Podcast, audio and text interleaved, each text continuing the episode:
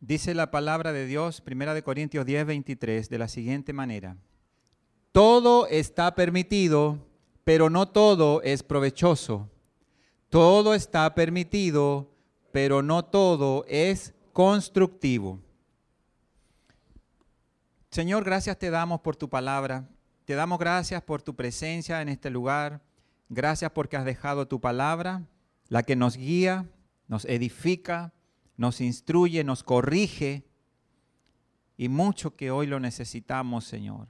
Nuestras vidas fueron diseñadas para el éxito, pero no el éxito que hoy se enseña que es alcanzar negocios, fama, dinero, fortuna, sino el éxito según tu palabra, que es vivir una vida agradable a ti, una vida que pueda edificar a otros también, una vida de paz, de armonía.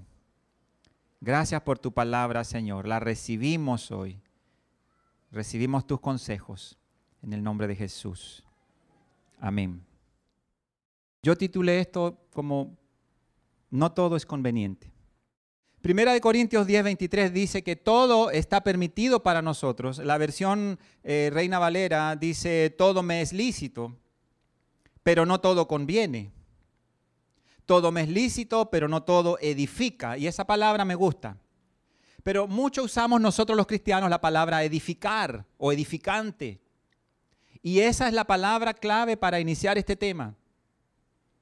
Nosotros caminamos por la vida haciendo muchas cosas todos los días, variadas cosas, una variada agenda.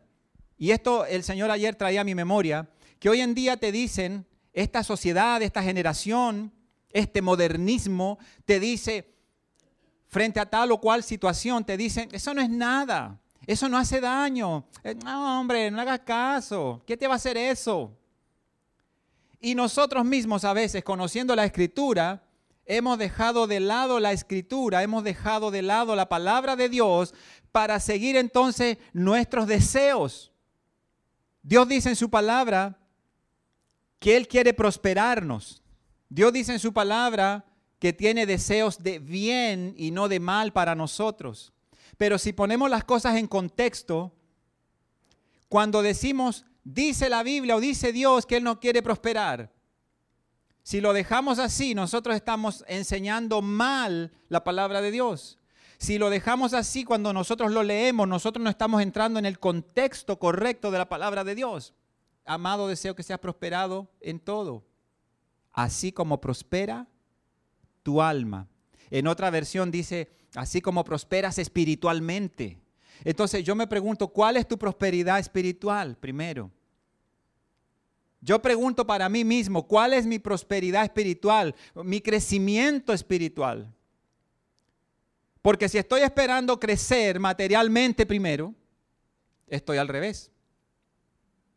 Estoy dejando de segundo lugar, estoy invirtiendo las cosas, estoy dejando en segundo lugar mi crecimiento espiritual. Entonces Dios no funciona al revés. Nosotros a veces vemos las cosas así pero Dios dice, no, espérate, y Dios nos voltea la vida completa a veces. Ese es el plan del Señor, que cuando nosotros venimos al Señor, nuestra vida tenga cambios notorios. Y aquí es donde la Biblia dice que muchas cosas en este mundo se nos ofrecen y están a nuestro alcance y que son posibles y tú puedes eh, hacerlo. Cuando yo estaba estudiando fuera de casa, lejos de mis padres, yo podía hacer lo que yo quisiera. Nadie me iba a frenar, nadie me iba a poner límites. Yo podía hacer lo que yo quisiera. La escritura dice que todo es lícito, todo está permitido, todo está a tu alcance, todo tú lo puedes hacer. Pero hay cosas que no te edifican, y ese es el punto que el Señor quiere que hoy nosotros lo tengamos muy pendiente porque hay mucha cosa que se nos ofrece en este mundo, pero que en lugar de edificar inclusive, además de que no edifica, destruye. Además de que algo no edifica, está destruyendo tu vida, está destruyendo algo en tu casa, en tu familia, en tus relaciones, en tu salud.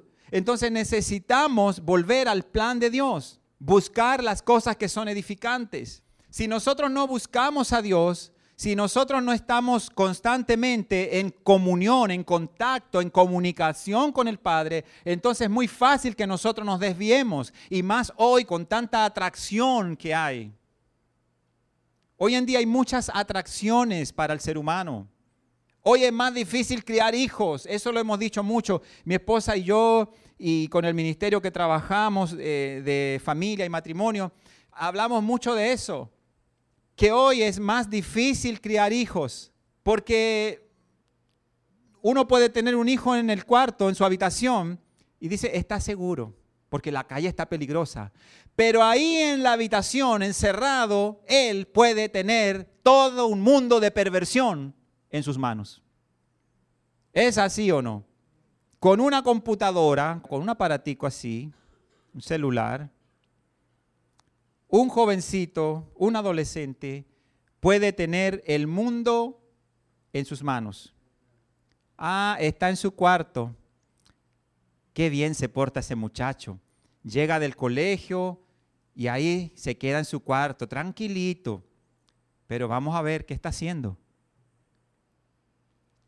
Por eso es necesario que nosotros sigamos hablando de las cosas que edifican y de las que no edifican y enseñando a nuestros hijos, eh, los que no tienen hijos pequeños, tienen a alguien a su lado, un sobrino, un familiar, un vecino, alguien a su lado que usted puede ser de ayuda, puede ser usado o usada por Dios para guiar la vida de esos muchachos. Si nosotros no tenemos comunión con Dios, difícilmente nosotros vamos a escuchar su voz, difícilmente vamos a escuchar sus instrucciones para ser guiados por el camino correcto. Cuando vamos a tomar una decisión, a analizar si eso honra o no a Dios. Ese es uno de los primeros pasos. La palabra cristiano significa seguidor de Cristo. Así de sencillo. Y eso implica agradar a aquel que decimos que seguimos. Entonces, si soy cristiano, soy seguidor de Cristo, por ende yo debo agradar a aquel líder al cual digo que sigo. Cuando yo sigo un liderazgo, cuando uno trabaja en una empresa y admira a su jefe, uno le sigue sus pasos, uno dice, yo quisiera ser como él, yo quisiera llegar a esos niveles que está mi jefe hoy. ¿Qué significa eso? Quiero imitarlo. Esa es la palabra que calza allí. Quiero imitarlo. Entonces ahí está nuestra gran tarea, imitar a aquel que decimos que seguimos. Soy cristiano, es decir, soy seguidor de Cristo. Pero como seguidor, ¿cuál es mi testimonio? ¿Qué se está viendo en mi vida? ¿Cómo estoy yo caminando detrás de ese liderazgo que digo que sigo?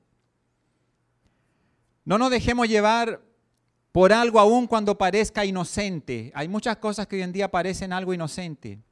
Ciertas cosas pareciera que no hacen daño, pareciera que no nos van a hacer nada, nada malo. Y tal vez en parte es cierto, hay cosas que no te van a hacer un daño como tal. Pero la Biblia nos advierte en Proverbios 16, 25, hay camino que parece derecho al hombre, pero su fin es camino de muerte. Ahí dice la otra versión, hay caminos que al hombre le parecen rectos, pero que acaban por ser caminos de muerte. Hay cosas que hoy la gente nos va a decir, vete por aquí, haz estas cosas, toma esta decisión. Eso no es nada, eso no hace daño. En el momento hay muchas cosas que nosotros no le vemos la profundidad espiritual y por eso que tomamos decisiones erradas. Lo vemos bien en el momento, no lo vemos como algo dañino, pero su final, dice la Biblia, de muchos de esos caminos que aparentan ser buenos, o aparentan ser inofensivos, tienen un final terrible. Primera de Juan, capítulo 2, versículo 16 y 17. Dice, porque nada de lo que hay en el mundo, Los malos deseos del cuerpo, la codicia de los ojos y la arrogancia de la vida proviene del Padre, sino del mundo. Y el de otro versículo, el mundo se acaba con sus malos deseos, pero el que hace la voluntad de Dios permanece para siempre. Yo le voy a leer mi versión que tengo acá. Porque todo lo que hay en el mundo, los deseos de la carne, los deseos de los ojos y la vanagloria de la vida, no proviene del Padre, sino del mundo. En este pasaje está concentrado prácticamente todo lo que hoy vemos en nuestro entorno.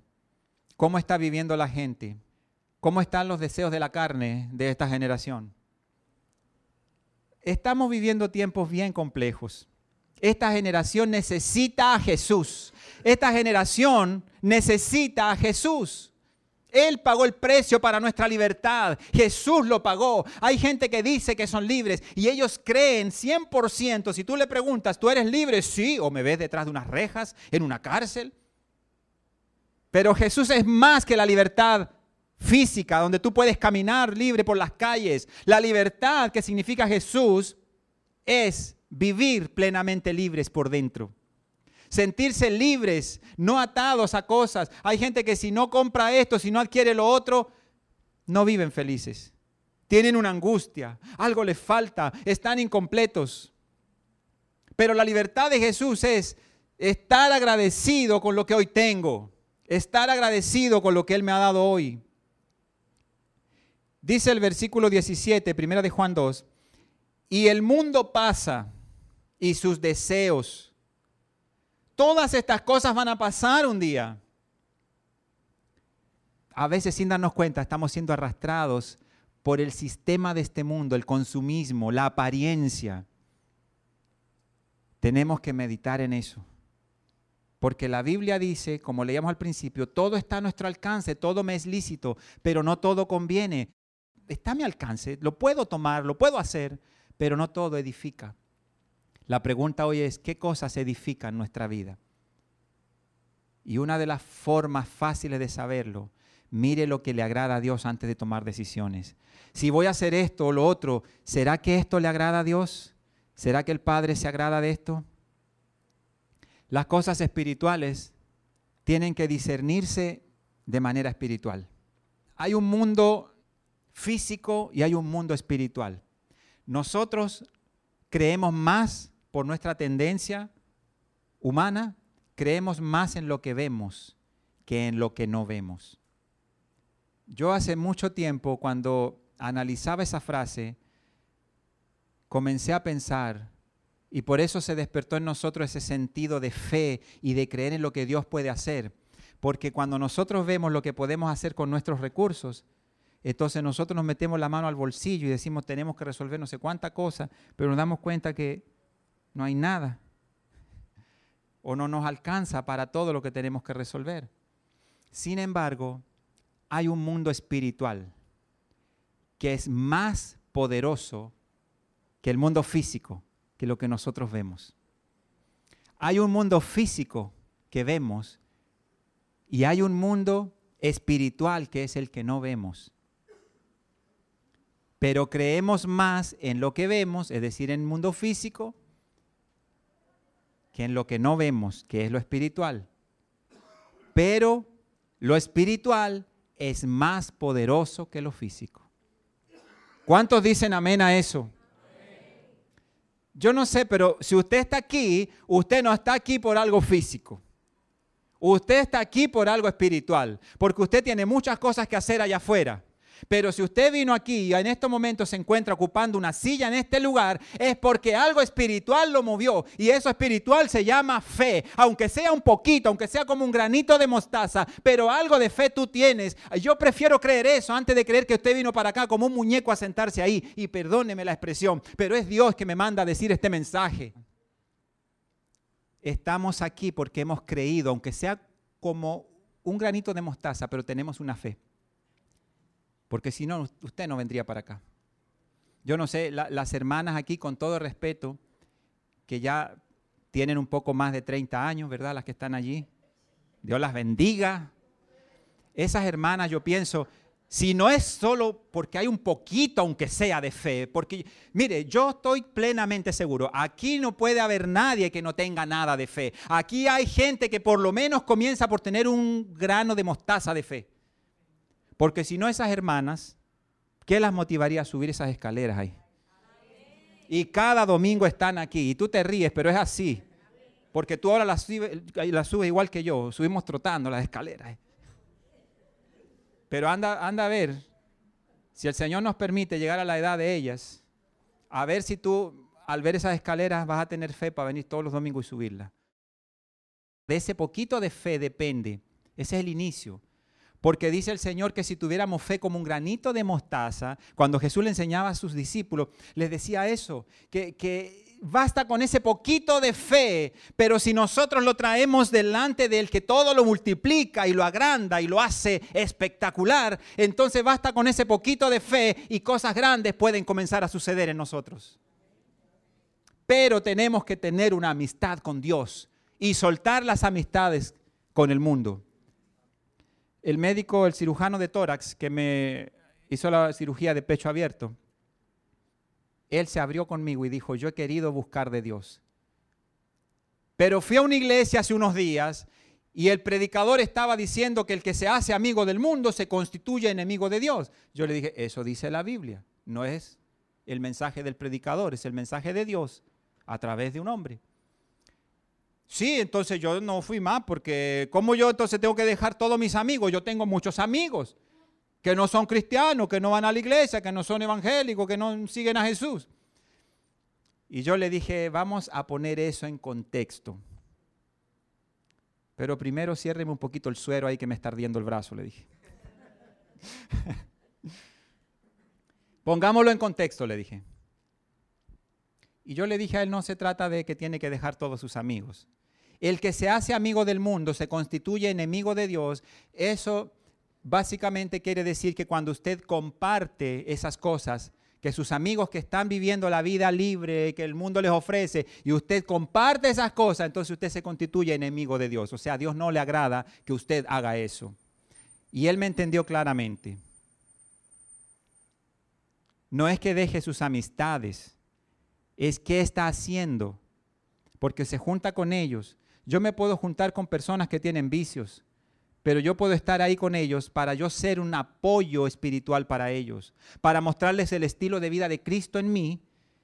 Y si ellos quieren tomarse su trago y su cosa, el tema es que yo no comparta lo que ellos están haciendo. Yo puedo tener mi posición clara. Ahora, no es recomendable andarse metiendo en lugares peligrosos. Pero si un día le toca compartir con gente que no es cristiana y que ellos, en una casa incluso, no tiene que ser en un restaurante, en un lugar para beber, no. Si usted está allí, usted puede tomar la decisión de hacerse amigo del mundo o no. Compartiendo lo que ellos hacen, a eso se refiere la Biblia. Entonces tenemos que discernir lo que es edificante para nuestras vidas. Esa es gran parte del tema de hoy. Definir lo que es edificante porque todo está a tu alcance, todo está a mi alcance. Pero miremos qué realmente edifica y qué no. Yo decía que las cosas espirituales se disciernen espiritualmente. O sea, no podemos lo espiritual discernirlo con nuestras habilidades humanas. Y para eso necesitamos la comunión con Dios. La comunión con Dios es la comunicación con Él constante. Y esos son los momentos más preciosos para mí. Esos son los momentos donde Dios me fortalece, donde Dios me da su guianza a través del Espíritu Santo. Si usted no lo está haciendo, se lo recomiendo. Es muy bueno, practíquelo. Tenga su tiempo con Dios. Tenga su tiempo con el Señor. Aquí estoy delante de ti, Señor, reconociendo mi debilidad. Pero la palabra tuya dice, Señor, que tú eres mi torre fuerte, que a ti correrá el justo y será levantado. Por eso yo vengo a ti, hoy yo corro hacia ti. Yo no busco refugio en personas, en instituciones, yo busco el refugio en ti porque tú eres mi refugio, tú eres mi fortaleza. Y cuando usted comienza a recordar y a memorizar y a decir por su propia boca las promesas que hay en la Biblia, usted se fortalece. Busquemos a Dios. Busquemos a Dios. Tengamos intimidad, comunión con Él y busquemos a Dios, como dice la Biblia, mientras pueda ser hallado. Porque después que nosotros cerramos los ojos y nos meten en un cajón allí frío y todo el mundo está llorando por ahí en el entorno, ya no hay vuelta atrás. ¿Cómo estamos viviendo nosotros hoy nuestra vida? ¿Cómo estamos viviendo hoy nuestra vida? A veces vivimos una vida desordenada, desordenada en los sentimientos, en las emociones, en las finanzas, en la salud, en todas las cosas. Hoy nosotros tenemos la oportunidad de ordenar nuestra vida, de ordenar nuestra vida en todas las áreas. La Biblia dice allí en el libro de Santiago capítulo 4, versículo 13, dice, ahora escuchen esto, ustedes que dicen, hoy o mañana iremos a tal o cual ciudad, pasaremos allí un año, haremos negocios y ganaremos dinero. Versículo 14. Y eso que ni siquiera saben qué sucederá mañana. ¿Qué es su vida? Y así lo ilustra la Biblia, la palabra de Dios. ¿Qué es su vida? ¿Qué es tu vida? ¿Qué es mi vida? Ustedes son como la niebla que aparece por un momento y luego se desvanece. Así es la vida de nosotros los seres humanos. Por eso debe estar en manos de Dios. Debe estar en manos de Dios. Yo quiero que se ponga de pie, por favor. Debemos poner nuestra vida en manos de Dios. Debemos poner nuestra casa, nuestra familia, nuestras finanzas, todo en orden. El tema es, no todo es conveniente, pero concluye con esto, porque si no todo es conveniente, necesitamos la conexión diaria con el Padre para que Él nos guíe hacia lo que realmente es edificante para nuestras vidas. Porque si nuestra vida es como neblina, nosotros no tenemos seguridad del mañana. Mire a quien está a su lado, por favor. Mire a quien está a su lado, atrás de usted, adelante. Mire a quien está a su lado. Usted lo ve hoy, ¿verdad? Disfrute a esa gente. Abrace al que está a su lado. Dele un abrazo, dígale algo al que está a su lado. Y le voy a pedir que en ese mismo momento haga aunque sea una oración flash por esa persona, pero dígale, Señor, bendice a mi hermano, Señor, fortalécelo para que caminemos en tu verdad, en lo que nos edifica. Dígale algo, por favor, dígale algo. Y Dios siga bendiciéndole, les guarde en esta semana. Aleluya.